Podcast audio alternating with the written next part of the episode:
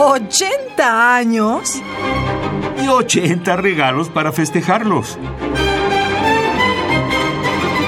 Cada día un regalo musical diferente. Johannes Brahms compuso la Rapsodia para contralto, opus 53, en 1869, basándose en tres estrofas del poema Harzreise in Winter, Viaje de invierno por las montañas de Harz, hacia 1777 de Johann Wolfgang von Goethe. Cada una de las tres partes de la obra, adagio, poco andante y adagio, se corresponde con las estrofas del texto, siendo las dos primeras la expresión dolorosa.